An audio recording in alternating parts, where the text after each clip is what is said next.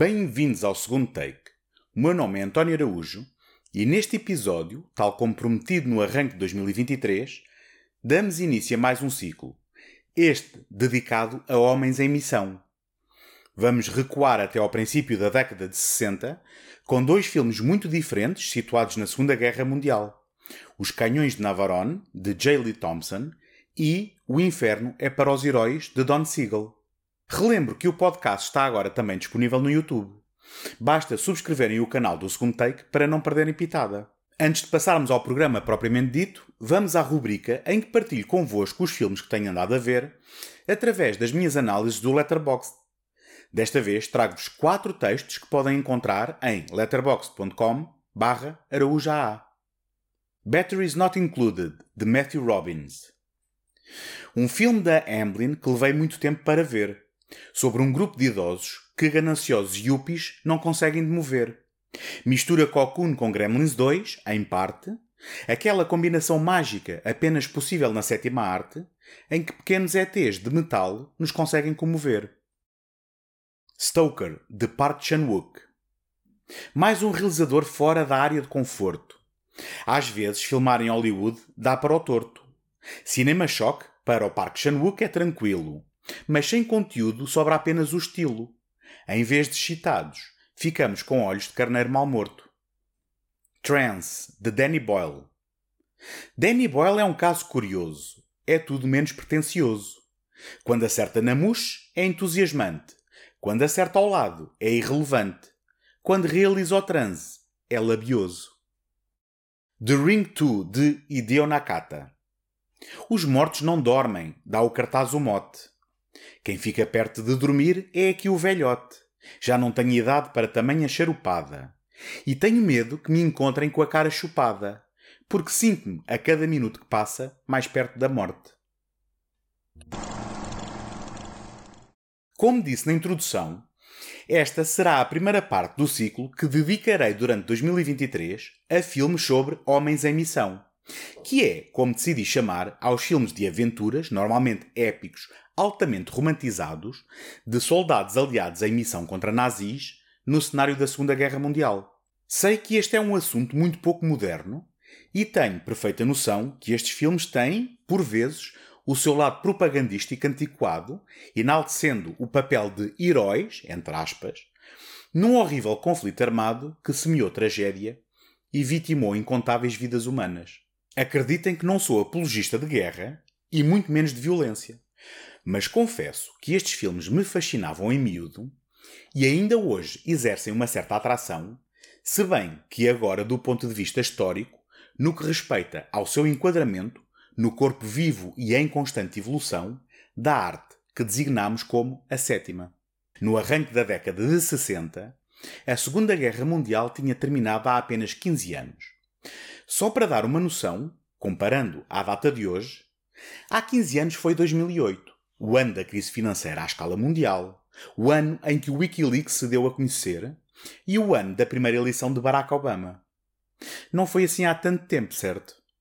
Esta distância temporal, na altura, alimentou um ciclo de filmes de grande orçamento dedicados ao conflito mundial, como os épicos A Ponto do Rio Kwai, em 1957, ou O Dia Mais Longo, em 1962, ou ainda espetáculos de grande aventura como A Grande Invasão, em 1963, ou talvez um dos mais emblemáticos exemplos de filmes de homens em missão, Os Canhões de Navarone, em 1961.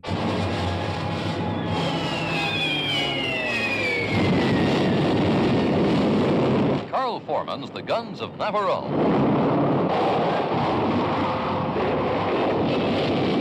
The greatest high adventure of our time.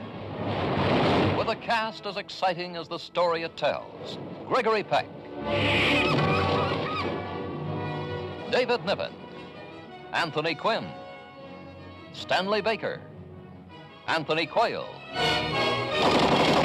James Darren, Irene Pappas, Gia Scala, Alistair MacLean's best-selling novel, Live to the Hilt on the Islands of the Aegean Sea.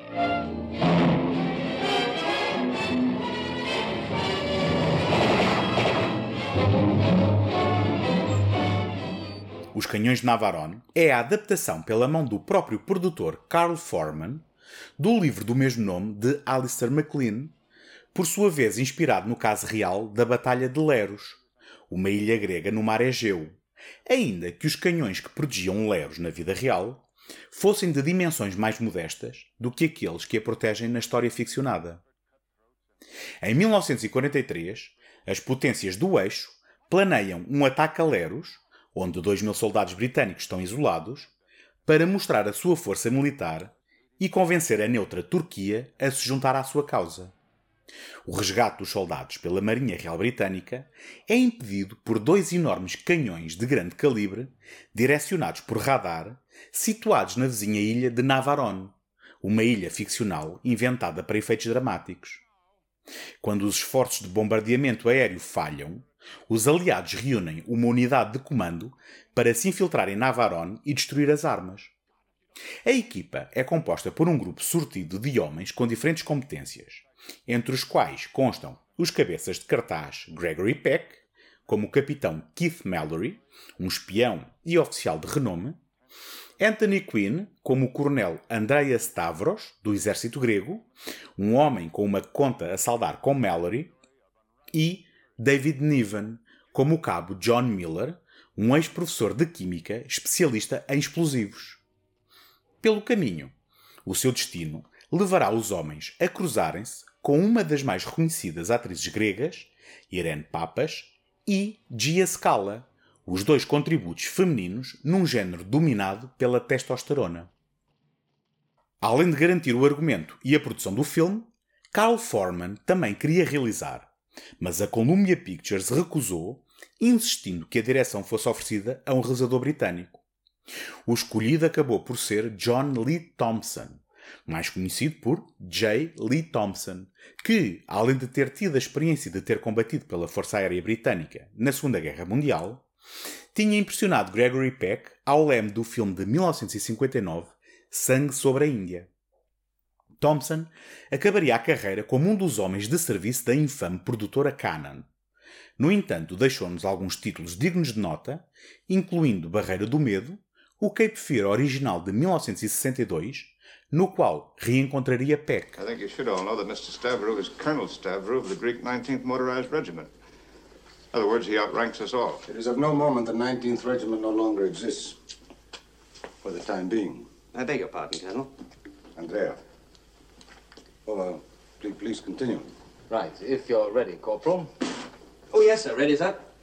Ready, willing, and able, sir champing at the very bit. Well done. Captain Mallory and uh, Andrea are responsible for getting us to where we're going. I'm going to tell you where that is and why we're going there. That is, if you really want to know, Professor. Oh, I'm all ears, sir, all ears. Obviously, we have to avoid the coast road.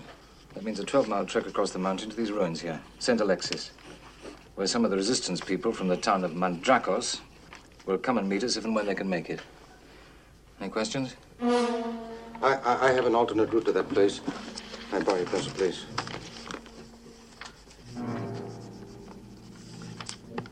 Does the Major think this is possible? I see. That's a thought, isn't it? Well, let's re-examine the plan and see if we have any alternative. Watch out! Os Canhões de Navarone é um daqueles filmes que se estão a tornar uma raridade em Hollywood. É um filme épico de prestígio, encabeçado por estrelas e distribuído por uma major. Estrelas de Hollywood lembram-se de quando existiam?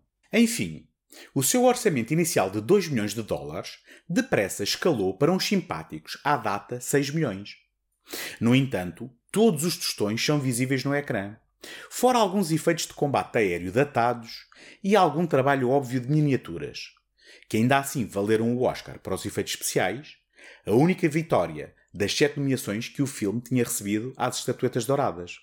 Um exemplo disso é a longa e tensa sequência do naufrágio da embarcação em que o grupo segue disfarçado de pescadores. Além disso, as filmagens por várias ilhas gregas, maltesas e italianas proporcionaram verosimilhança à narrativa, emprestando-lhe o encanto e beleza desses locais reais, bem como a colaboração da Marinha Grega que providenciou navios para as filmagens no mar Egeu. Falava há pouco das estrelas da velha guarda, e um caso curioso é Gregory Peck, o protagonista de facto, apesar do ensemble. Muitos pensarão que o ator encarnou uma personagem americana, mas tal não é verdade. A confusão deve-se simplesmente à recusa de Peck em tentar emular o sotaque britânico, interpretando o papel com o seu próprio sotaque. Com um conjunto de boas prestações do elenco, no entanto, na minha opinião, quem rouba o protagonismo é David Niven. Não só a sua personagem oferece alguma leveza e humor ao empreendimento, como é figura central no momento de maior tensão e conflito moral na reta final do filme, quando os próprios soldados questionam a civilidade da sua missão ao verem-se na posição de terem de executar um traidor no seu seio. Como se isso não bastasse, Niven terá filmado essa cena importantíssima em debilitada condição de saúde. De acordo com o realizador, Niven ficou muito doente depois de filmar a cena na água suja sob o elevador dos canhões, na qual apanhou uma infecção que o colocou em risco de vida por três semanas. Com a conclusão do filme em causa, Niven, contra as ordens do médico, voltou às rodagens para filmar a cena em que confronta Gregory Peck. Logo após terminar as filmagens, desmaiou e acabou por passar mais sete semanas no hospital. Que gentleman e que profissional! You really want your pound of flesh, don't you? Yes. Yes, I do. You see, somehow I just couldn't manage to get off to sleep last night. If you're so anxious to kill her, go ahead. Oh, I'm not anxious to kill her. I'm not anxious to kill anyone. See, I'm not a born soldier. I got trapped. You may find me facetious from time to time, but if I didn't make some rather bad jokes every now and then, I'd go out of my mind. No, I prefer to leave the killing to someone like you. An officer and a gentleman. A leader of men. A hero. You think that I enjoy this, any of it? You're out of your mind. I never wanted it. I was trapped into it just like you, just like anybody else in a uniform. Of course you wanted it. You're an officer, aren't you? I never let them make me an officer. I don't want the responsibility for anything. Then you had a free ride. All this time. Someone's got to take the responsibility if the job's going to get done. You think that's easy? I don't know. I'm beginning to wonder who really is responsible when it comes to the dirty work. Who really is guilty? The man who gives the order or the one who has to do it with his own hands? Ain't no time for this. Now, just a minute. If we're going to get this job done, she has got to be killed. And we all know how keen you are on getting the job done. Now, I can't speak for the others, but I've never killed a woman before, traitor or not, and I'm finicky. So why don't you do it? Why don't you let us off for once? Come on, be a pal, be a father to your men. Come down off that cross of yours, close your eyes, think of England, and pull the trigger. What do you say, sir?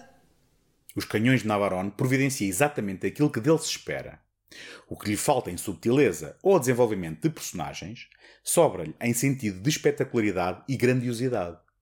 Com um grupo de sólidos atores, uma bombástica banda sonora do veterano Dmitri Tiomkin e uma direção segura, é definitivamente um dos exemplos maiores do género Homens em Missão, tão impactante que, 17 anos mais tarde, teria uma sequela, Os Comandos de Navarone, realizada por Guy Hamilton e com a curiosidade de contar no seu elenco com um tal de Harrison Ford no ano seguinte à sua primeira aventura numa galáxia muito longínqua. Isto é cinema épico de outro tempo, quando a guerra produzia heróis além de lamento. Mas não me estou a queixar, é impossível negar tão bem filmado entretenimento. Confesso que escolhi este filme para o presente ciclo antes de o ver e, na verdade, depois de o ver, não creio que se enquadre perfeitamente nos requisitos do filme de aventuras com homens em missão contra nazis que tinha preconizado. Isto porque não existe propriamente uma missão definida, com um objetivo concreto, na qual um grupo de homens de diferentes personalidades são lançados sem grande esperança de sucesso, mas sim um episódio mais prosaico no qual um reduzido esquadrão é abandonado com o objetivo de aguentar ofensivas alemãs, na esperança de não ceder a sua periclitante posição. No entanto, creio que se enquadra no espírito desses filmes. Afinal, o segundo take serve também para partirmos à descoberta de filmes que não conhecemos e, neste caso, não só quero partilhar convosco este título pouco celebrado, como a história da sua atribulada produção. O Inferno é para os Heróis conta a história de um esquadrão de soldados norte-americanos da 95ª Divisão de Infantaria que, no outono de 1944, combate sozinha durante cerca de 48 horas uma companhia alemã inteira junto à linha Siegfried, à espera da chegada de reforços. Para quem não é conhecedor da Segunda Guerra Mundial, e acreditem, eu não sou especialista, tive mesmo de investigar isto, a linha Siegfried foi uma linha defensiva alemã construída durante a década de 30 em frente à linha Maginot francesa.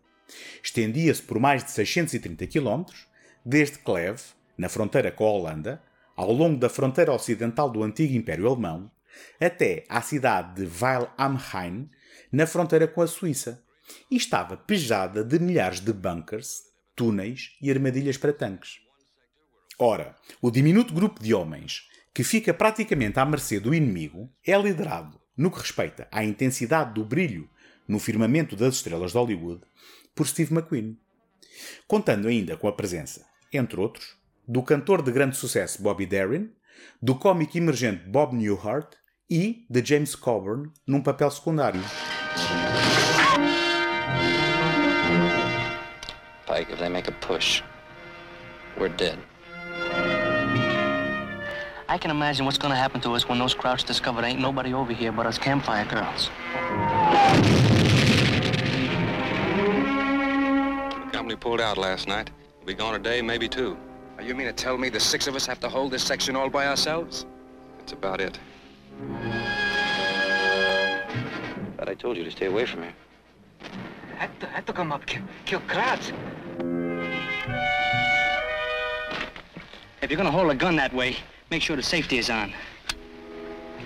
The safety? Yeah, that little lever there, you just pull it. Not the... And you're gonna carry out orders, my orders. You got that? You wave that finger in my face once more and I'm gonna take your head off. I'm gonna give you that chance, mister. As soon as this is over, I'll square off with you anytime. Mais do que se inscrever no panteão dos grandes filmes sobre a Segunda Guerra Mundial, talvez este filme seja mais conhecido pelo comportamento da sua estrela. À imagem do comportamento zangado e antissistema da sua personagem, há inúmeros relatos de que Steve McQueen lutou contra tudo e contra todos no platô, levando inclusivamente ao afastamento do realizador original, Robert Piroche, o ex-combatente guionista vencedor de um Oscar que, a par de Richard Carr, escreveu o argumento baseado em alguma da sua experiência pessoal e relatos de acontecimentos verídicos. Piroche foi então substituído pelo experiente Don Siegel, que, à data, contava já com um currículo invejável, incluindo o clássico da ficção científica de 56, A Terra em Perigo. Não foi por isto que McQueen mudou a sua atitude, e os conflitos entre estrela e realizador continuaram. Mas por que este comportamento de diva de Steve McQueen? Perguntarão vocês. Relembre que McQueen era, à data, uma das maiores estrelas de Hollywood, muito por conta do sucesso de Os Sete Magníficos no ano anterior. Supostamente o ator ficou furioso com o agente por este não assegurar o pagamento do seu cachê à cabeça e por ter recusado a sua participação noutro filme, supostamente mais apetecível, para entrar neste. Bom, pelo menos esta é a explicação vaga que ficou das histórias ligadas à produção. Mas sejam quais tenham sido as razões, a verdade é que, além dos choques com os executivos do estúdio, colegas e realizador, McQueen chegava muitas vezes atrasado aos locais de rodagem, recusando a miúdo ser maquilhado para rodar as suas cenas. Portanto, independentemente das razões, não terá sido uma experiência muito agradável para nenhum dos envolvidos. Ironicamente, McQueen não foi a única dor de cabeça de Siegel. Durante a rodagem, os álbuns de comédia de Bob Newhart começaram a vender inesperadamente.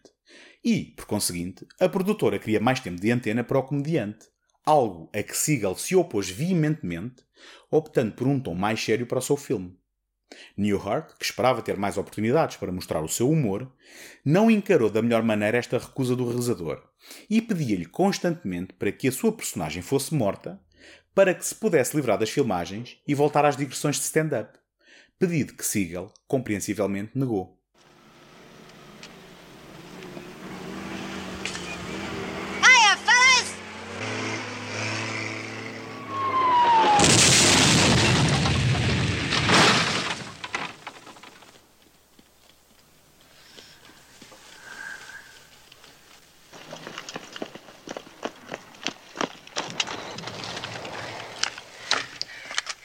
Man, who in the hell are you?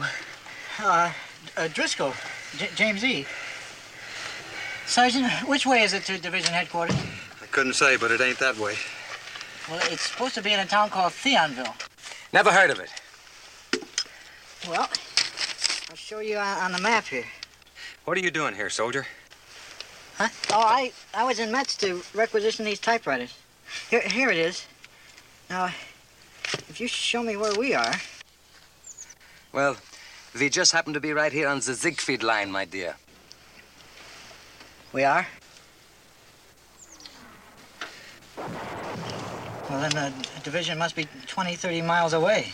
That's right. A verdade é que ainda sobram vestígios desta costela mais descontraída no filme, nomeadamente na cena em que Newhart é colocado a simular conversas pela rádio, quando o grupo descobre que o inimigo está à escuta. Conversas essas que terão sido improvisadas pelo ator. Momento que o realizador lutou para tirar do filme, mas que foi mantido por ordem dos poderes executivos. A maior diferença entre O Inferno é para os Heróis e um filme como Os Canhões de Navarone, por exemplo, é a sua abordagem mais imparcial e cínica em relação à guerra. Tipicamente, nestes filmes de homens em missão, acompanhamos os heróis, por muitos conflitos que possam existir no seio do grupo, numa luta inquestionável contra os vilões mor da história do século XX, os nazis. E, se aqui também são os americanos que acompanhamos, o que está em causa neste filme é a sobrevivência e, até certo ponto, a futilidade destes confrontos bélicos. O que não admira, visto que é do conhecimento público que Don Siegel abominava o conceito da guerra e dos conflitos armados, recusando-se a realizar um filme do género que não se opusesse a estes conceitos. O Inferno é para os heróis tem um final abrupto, que muitos podem considerar inesperado, ambíguo e até corajoso. Mas a verdade é que foi consequência do orçamento. Ou melhor, foi consequência da falta dele. Apesar de filmado maioritariamente em estúdio, a grande batalha final foi filmada em terreno aberto no norte da Califórnia. E, ao ver a produção escalar em termos de custos, a Paramount recusou fornecer mais dinheiro para que as filmagens fossem terminadas, com o final planeado a nunca ser capturado em celuloide. Os mais atentos perceberão, inclusivamente, que a batalha final contém algumas imagens de arquivo de combates reais para compensar a falta das cenas que ficaram por gravar. Esta limitação inesperada acabou por providenciar outro aspecto positivo ao filme, a sua curta duração. Mais uma vez, se compararmos este filme a Os Canhões de Navarone, produção épica com quase 2 horas e 40 minutos, O Inferno é para os Heróis tem a vantagem de ser direto e conciso, contando a sua história em singelos 90 minutos. Não é bem um filme de homens em missão. É mais um drama seco de soldados sob pressão. Com Steve McQueen como anti-herói insubmisso, que comete um erro por causa disso e paga o derradeiro preço como forma de redenção. Espero encontrar-vos por aí já no próximo episódio. Até lá, boas fitas!